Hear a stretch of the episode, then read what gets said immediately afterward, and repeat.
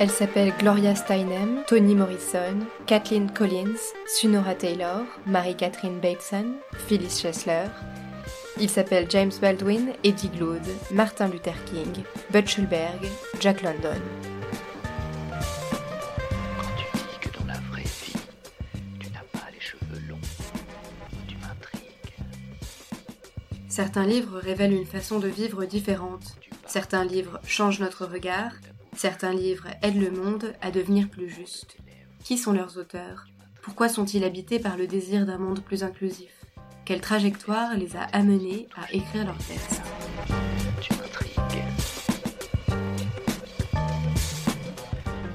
Portrait, Le Monde en tête, épisode 4. La fureur de vivre est le récit passionnant de Lauren Hoff, qui raconte l'illusion de confort et de sécurité que procure l'identification à une communauté. Elle, qui est née et a grandi dans la secte La Famille, fondée par David Berg, et dans laquelle s'est notamment retrouvé l'acteur Joachim Phoenix enfant. Lorraine a 15 ans lorsque sa mère décide de quitter la secte. Elle se retrouve alors chez sa grand-mère au Texas, dans une société où elle découvre une autre forme de communautarisme. L'appel à la liberté d'être se fait alors jour, et Lorraine ne cessera de l'écouter, car, malgré ses côtés effrayants, il reste le seul à garantir une paix intérieure, sérieuse et durable. La puissance narrative de la fureur de vivre a bouleversé Kate Blanchette, qui prête sa voix à la version audio et signe une préface inédite pour l'édition française. La fureur de vivre, paru en 2021 aux États-Unis, est le premier livre de Lauren Hoff. Il remporte immédiatement un grand succès. Mais dès 2018, elle avait été remarquée suite à son article I Was a Cable Guy, I Saw the Worst of America, publié dans le HuffPost. En 2020, elle est propulsée sur le devant de la scène grâce à son TEDx Talk sur le code switching. Lauren Hoff vit à Austin, au Texas, et sera à Paris le 6 mars 2023 pour parler de son livre au Red Hall, l'antenne parisienne de l'Université Columbia à New York.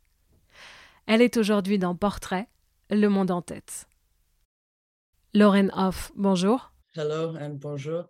Dans votre livre, vous parlez du chemin vers l'acceptation de soi qui passe par les expériences que nous faisons. Pour vous, cela a été possible car vous avez grandi dans une communauté, les enfants de Dieu, ce qui vous a permis de voir que dans la société normale, les gens sont attirés par des groupes de telle façon à mettre de côté leur capacité à réfléchir par eux-mêmes. Qu'en pensez-vous? Pouvez-vous nous parler de ce processus?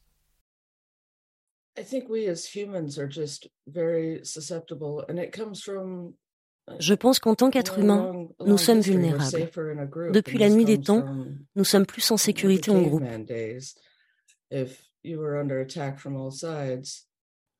Au temps des hommes de Cro-Magnon, lorsque les menaces étaient multiples, c'était mieux d'être en groupe.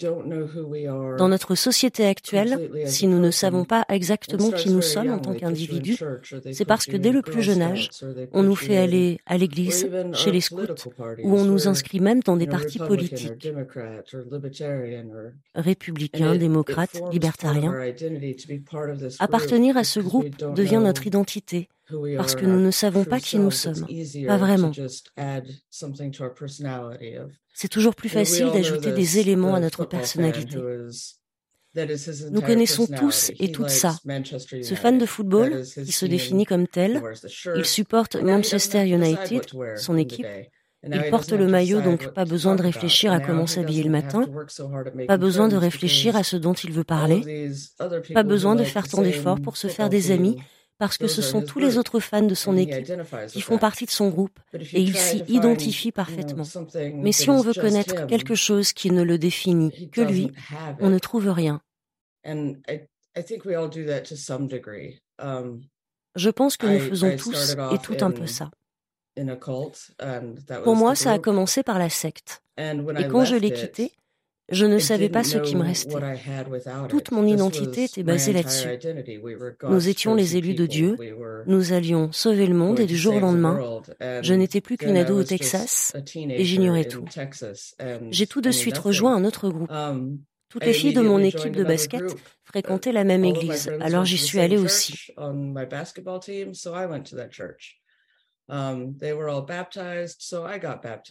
Elles étaient toutes baptisées, alors je me suis fait baptiser aussi. Je n'y croyais pas. Je n'aimais même pas l'église. C'est le genre um, d'église déprimante où il n'y a pas de musique. Si vous allez à un mariage là-bas, vous n'entendrez que des chants, pas d'instruments, pas de danse, pas d'alcool. Je détestais l'endroit.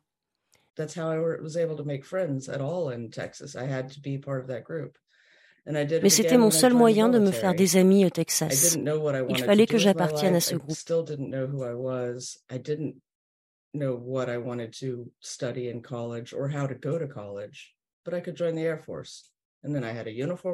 Quelques années plus tard, j'ai fait la même chose en m'enrôlant dans l'armée. Je ne savais pas ce que je voulais faire de ma vie. Je ne savais pas encore qui j'étais. Je ne savais pas quelles études je voulais faire, ni même comment faire des études. Mais rejoindre l'armée de l'air, ça, je pouvais.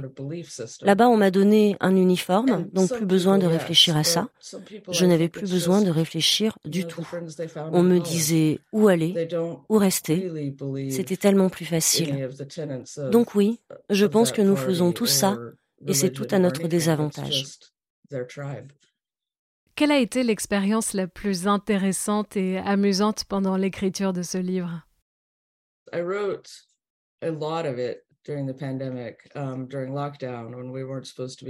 J'ai écrit une grande partie pendant le confinement, quand nous ne devions pas sortir de chez nous. Il y a un uh, chapitre qui parle de la prison et dans lequel j'essaye de transmettre du mieux possible, non pas cette sensation quand on se dit tu deviens folle, mais ce que ça fait de perdre la raison enfermé dans une pièce. Le confinement m'a été utile dans ce sens parce que j'étais en quelque sorte enfermé dans mon petit appartement et que j'entendais les discussions de mes voisins. Il s'agit d'un couple et lorsqu'ils se disputaient, c'était évident qu'ils avaient tous les deux vu trop de psy. Leur dispute, c'était quand tu dis que tu en as marre d'être enfermé dans cette maison, j'ai l'impression que tu ne veux pas être enfermé dans la maison avec moi. Ça durait des heures comme ça. Moi, j'attendais simplement que l'un d'eux se mette à hurler ou balancer quelque chose contre le mur. Ça n'est jamais arrivé, mais j'entendais tout. Il me um, dingue, alors je faisais de longues promenades en voiture. Lorsque j'écris, la musique m'aide énormément. Puisque je parlais de l'adolescence, j'ai remis la main sur les morceaux mélodramatiques que j'écoutais à 15 ans. J'avais une playlist avec du Sarah McLachlan, les Cowboy Junkies, The Cure et Pearl Jam. Je faisais des allers-retours dans le désert au Texas et j'écoutais ces chansons et ça m'a rappelé ce que ça faisait de se sentir complètement seul. Alors je me suis dit que c'était ça le plus étrange à l'adolescence. On ressent tous la même chose et personne n'en parle. Alors on croit qu'on est seul au monde. Donc, quand je n'en pouvais plus d'être enfermé, je roulais en écoutant de la musique. Le confinement vous a poussé à écrire?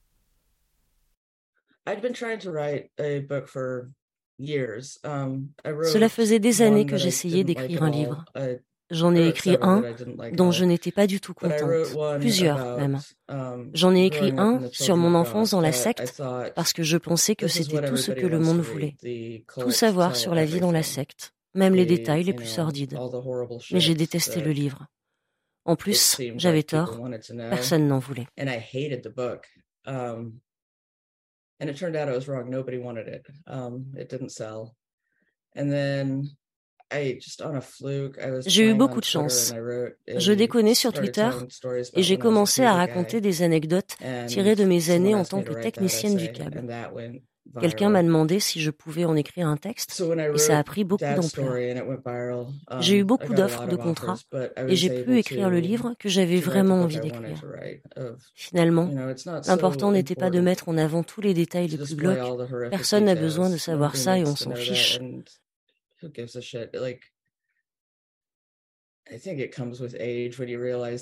Je pense qu'avec l'âge, on se rend compte que nos expériences ne sont pas si spéciales, que tout le monde ressent de la douleur et a connu des événements traumatiques. Tout le monde traîne sa peine. Um, Alors j'ai pu écrire mon histoire comme je le voulais et y trouver du sens. Sans ça, on ne fait que raconter des histoires tristes. Malgré son humour tranchant et sa lucidité implacable, le livre déborde de compassion pour les autres. Et cela relève du talent. Comment euh, avez-vous réussi cet exploit? I don't know. I think those are the the tools I learned to deal with life. Je ne sais pas vraiment. Ce sont des outils que j'utilise au quotidien pour mieux supporter la vie. L'humour ne vient pas vraiment du bonheur, mais plutôt de l'obscurité. Pour moi, soit on développe un sens de l'humour et on trouve un moyen d'en rire, de rire de l'absurdité de notre vie, soit on devient vraiment triste. Je pense que ça se ressent dans mon écriture. Certains diront que c'est un talent, d'autres qu'il n'y a rien de drôle, mais si on ne peut pas en rire, alors à quoi bon? Bien sûr, j'aurais aimé réussir plus tôt dans la vie, mais c'est comme ça. Aujourd'hui, j'ai l'âge et l'expérience. J'ai rencontré assez de gens pour savoir que nous avons tous dû traverser des épreuves difficiles durant notre enfance, que nous avons tous nos secrets. Ça m'a donné de la perspective.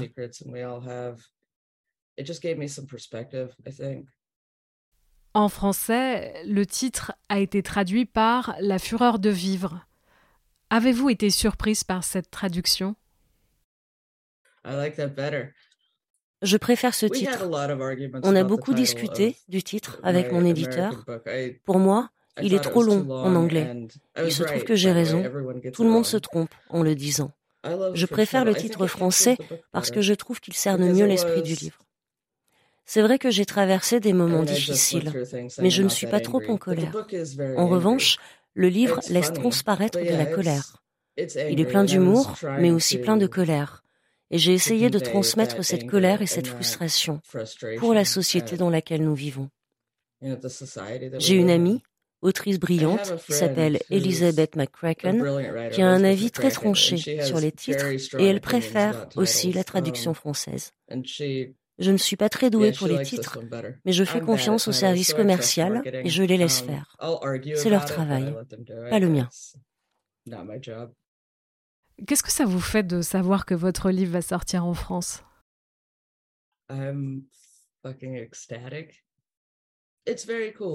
C'est incroyable. Je ne pensais pas que le livre serait publié de l'autre côté de l'Atlantique. Je pensais que le livre pouvait être publié ailleurs, mais je n'ai jamais pensé à la France. Alors quand on m'a appris la nouvelle, comme toute autrice américaine, j'ai commencé à développer un complexe d'infériorité.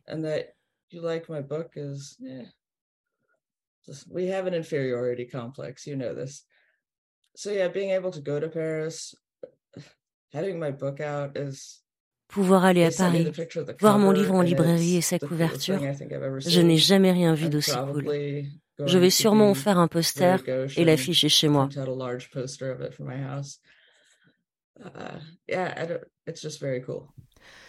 De nos jours, il est très difficile d'être féministe sans être toujours d'accord avec tous les discours féministes, d'être antiraciste dans les pays occidentaux sans toujours être d'accord avec tous les discours des personnes non blanches de soutenir les personnes homosexuelles sans être d'accord avec tous leurs discours. Que pensez-vous de ce phénomène?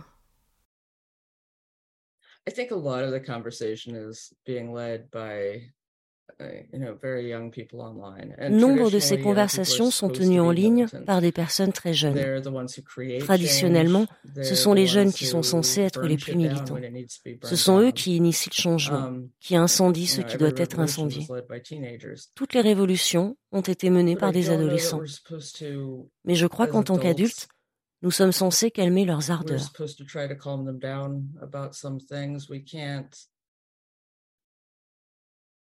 Ce n'est pas en repoussant les gens qui n'adhèrent pas à la moindre de nos pensées qu'on peut se faire des amis ou des alliés.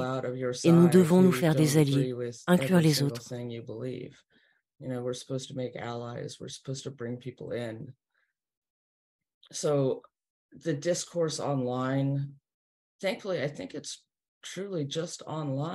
Heureusement, le discours tenu en ligne reste en ligne. En mars, um, j'ai rencontré quelques soucis à l'occasion de la sortie du livre d'une amie, Sandra Newman. C'est du vu et revu dans la fiction. Que se passe-t-il quand tous les hommes meurent C'est ce qu'on appelle l'expérience de la pensée féministe. Dès qu'elle a annoncé la sortie du livre, elle a été accusée d'avoir écrit un livre sur le génocide. Forcément, elle devait détester les personnes trans, ce qui est um, complètement faux. Moi, je n'ai fait que conseiller aux gens de lire le livre avant d'en faire la critique.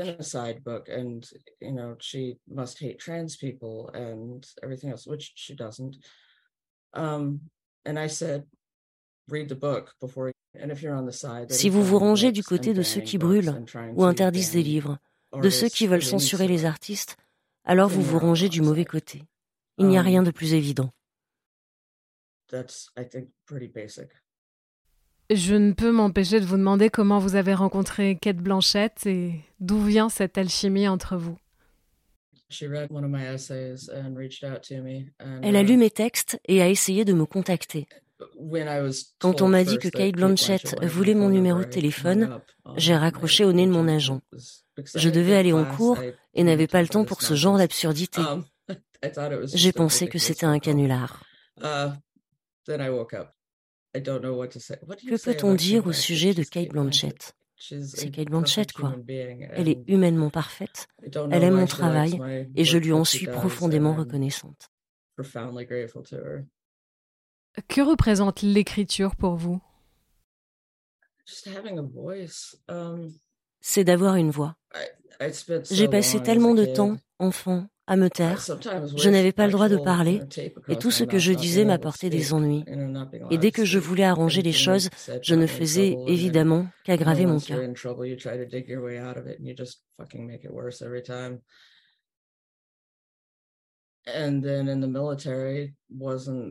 Dans l'armée, j'ai dû cacher qui j'étais. Être lesbienne dans l'armée américaine, c'était la porte assurée à cette époque. À chaque conversation que j'avais, qu'est-ce que tu as fait ce week-end? Ma réponse était toujours un mensonge, car je ne pouvais dire à personne la vérité, et cela vous sépare des gens.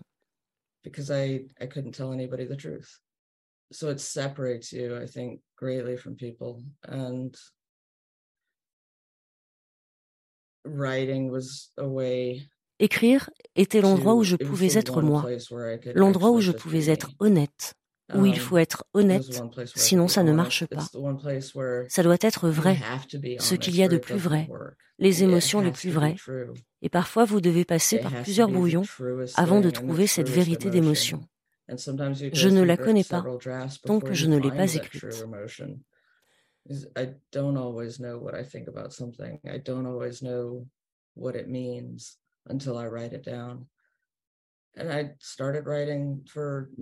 J'ai commencé à écrire pour moi, pour exprimer tout ce que je ne pouvais pas exprimer dans la vie.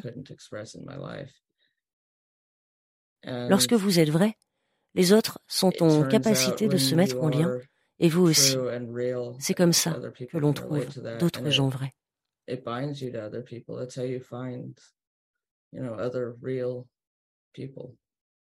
Qu'est-ce que ce livre a changé pour vous? Um, C'est une grande question. Je travaillais comme videuse dans un club et étudiais dans un community college, une sorte de fac.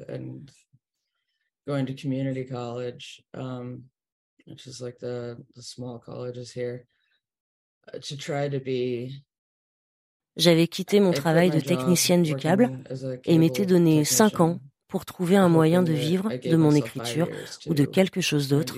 Je ne pouvais plus continuer comme ça.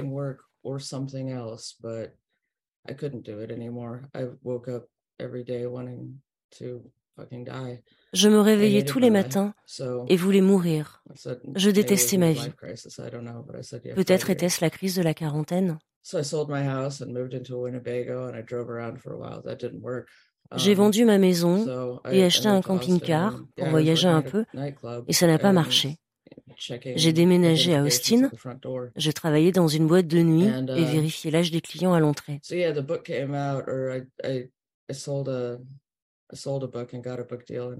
Quand j'ai eu un contrat pour écrire mon livre, J'ai eu un peu d'argent et maintenant, je n'ai plus besoin de faire des petits boulots tant qu'écrire fonctionne. Tant que j'écris, c'est bon.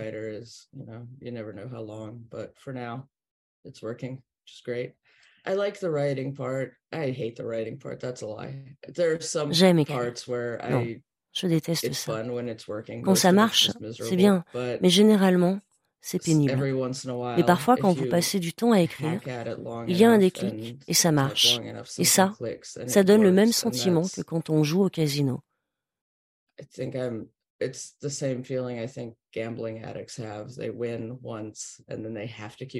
faut recommencer pour retrouver cette sensation de gagner, d'avoir réussi à sortir quelque chose de vous, et ça fait du bien.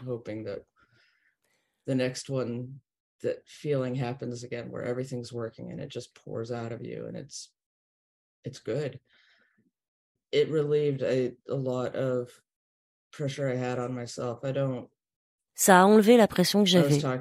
Récemment, je parlais à quelqu'un du fait que je m'en fiche un peu des relations amoureuses, de l'endroit où je vis et de ce genre de choses, parce qu'aujourd'hui, j'ai ça. Je sais que je suis une écrivaine, même si j'ai des ennuis, et notamment en ligne, personne ne peut m'enlever l'écriture. even if I get in trouble online, which I do sometimes, like I, they can't take that away from me. I I have a book out.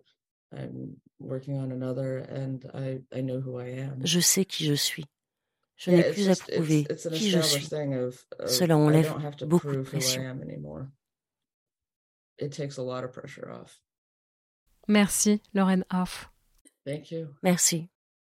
La fureur de vivre paraît le 3 mars 2023 aux éditions du Portrait. Disponible en librairie et en e-book. Et je vous invite maintenant à en écouter un extrait. Quand Jen est venue me chercher à l'aéroport, elle avait toujours la même allure. Des cheveux orange couleur Fanta et des taches de rousseur sur le nez. Elle semblait juste un peu plus vieille et elle avait encore plus de taches de rousseur. Cet après-midi-là, le copain de Jen, un DJ allemand qui s'appelait Victor, est venu nous rejoindre pour boire une bière sur un pont réservé aux piétons à Kreuzberg. Longue soirée d'été. Dans le quartier, tout le monde rendait grâce au soleil en traînant dehors une glace à la main ou un verre, ou les deux. Quand Jen est partie chercher d'autres bières au kiosque, Victor m'a demandé pourquoi j'avais choisi Berlin. J'ai répondu que j'y étais né, que j'y avais des amis. Il a voulu en savoir plus. D'habitude, la première hypothèse, c'était que mes parents travaillaient dans l'armée. Mais quelle qu'elle soit, j'acquiesçais sobrement sans grand entrain et je changeais de sujet. Je ne savais pas ce que lui savait exactement. On n'en avait pas parlé avec Jen. Je ne voulais pas trop en dire à son sujet, mais je ne me sentais pas de déformer la vérité. Donc je lui ai répondu Mes parents étaient missionnaires. C'est un peu comme éviter d'utiliser le féminin en parlant de mes partenaires pour cacher mon homosexualité, version enfant de secte. Il faut que tu te trouves une meilleure histoire, a-t-il dit. Au cas où quelqu'un tombe sur plusieurs d'entre vous, vous répondez tous la même chose. C'est bête. Je n'avais jamais pensé à ça. Donc tu es au courant? Elle n'a pas tenu très longtemps. Il fallait bien qu'elle m'en parle avant que je rencontre ses amis. Il y en a qui ne sont pas hyper. Enfin, vous êtes un peu bizarre parfois. J'ai apprécié les efforts déployés pour tempérer son honnêteté d'allemand. Jen est revenue avec les bières. Tu devrais peut-être tenter l'histoire du cirque, a proposé Victor. Est-ce que tu arrives à faire des animaux avec des ballons? Au cas où les clowns ne vous feraient pas flipper, sachez que peu de temps après mon départ, la dernière idée de génie de la famille pour lever des fonds, c'était de monter un numéro de clown. J'ai raconté à Jen que j'avais sorti à Victor la bonne vieille disquette des missionnaires. Elle s'est marrée. Tout le monde s'en fout, tu sais, les gens ne s'intéressent pas beaucoup à nous ici. Comme pour lui donner raison, une vieille femme s'est avancée à petits pas dans notre direction. Elle portait un hérisson en peluche avec une laisse autour du cou, qui ressemblait au jouet de mon chien à la maison, sauf qu'il n'y avait aucune trace de chien. Elle a déposé le hérisson par terre avant de récupérer nos bouteilles vides et de repartir à petits pas en traînant le hérisson derrière elle. Personne n'a semblé y faire attention. Je me suis dit que si effectivement personne ne faisait attention à nous dans cette ville, c'était peut-être le cas partout ailleurs. J'ai passé cette semaine à Berlin sans avoir à me cacher, en reléguant mon passé au même plan que, disons, le fait d'être Gwyn. C'était un peu comme aller à Provinceville pour le week-end alors qu'on n'est pas encore sorti du placard en Caroline du Sud et tenir la main d'une fille en public ou embrasser une inconnue. Ça rend le retour hyper difficile. Il fallait que je finisse par admettre que je n'étais pas celle que j'avais désespérément essayé d'incarner. Tout ce temps passé à survivre. J'en avais oublié de vivre. Je m'étais apitoyée sur le passé que je ne pouvais pas changer, et j'avais refusé de voir que j'avais encore un avenir. Je me suis mise à écrire la vérité. Au début, c'était juste de petits textes que je ne montrais à personne. Il fallait que je me ressaisisse bordel. Écrire, c'était ma façon à moi de m'emparer de mes cauchemars pour les examiner à la lumière du jour et me rendre compte que les monstres n'étaient que des ombres ou, dans mon cas, des hippies auxquels on n'aurait jamais dû faire confiance. Cerise sur le gâteau, ce n'était même pas moi qui leur avais fait confiance en premier lieu. Mais de quoi avais-je honte, bordel? J'ai commencé à dire autour de moi Au fait, je t'ai menti sur toute la ligne. Ma technique manquait un peu de finesse. Parmi les nombreux problèmes posés par la dissimulation du passé et le déni, il y avait le fait que j'avais réduit mon histoire à cette entrée lapidaire dans une liste obscure, secte, pédophile, chelou. Les gens veulent toujours tout savoir sur la dimension sexuelle de la famille. Mais maintenant, je sais comment leur dire qu'on s'habitue à tout. Ce n'était pas comme si les filles qui grandissaient en dehors d'une secte n'avaient pas à subir les mains baladeuses des adultes ou la dégueulasserie des garçons. La différence majeure, c'est que j'avais changé un bon paquet de couches. Tous ces souvenirs qui me rongeaient et qui me remplissaient de haine et d'apitoiement envers moi-même quand je les ai écrits, quand je les ai prononcés ou que j'ai essayé de les expliquer aux autres, me sont apparus comme étant bien trop absurdes et cons pour l'emprise que je les laissais avoir sur moi. Je veux dire par là que certains souvenirs, voire beaucoup de souvenirs, sont objectivement drôles, putain.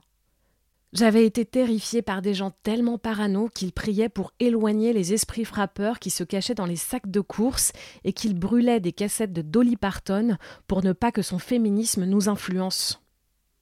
J'en avais fait des monstres alors que ces gens avaient foi en un ivrogne complètement taré qui racontait que le paradis se trouvait sur la lune. Mais je ne cherche pas à comprendre.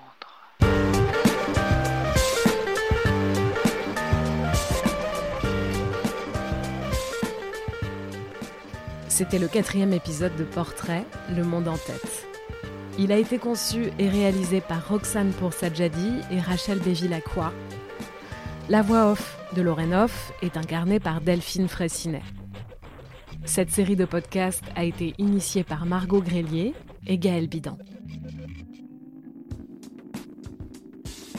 Les éditions du portrait posent le principe de l'écriture du portrait comme l'affirmation de la pensée d'un individu de sa capacité à réfléchir, à prendre des responsabilités, à apporter des idées nouvelles au monde, des idées qui incluent toujours plus l'autre, et de façon plus générale, qui lie le vivant. Les individualités pensent le collectif.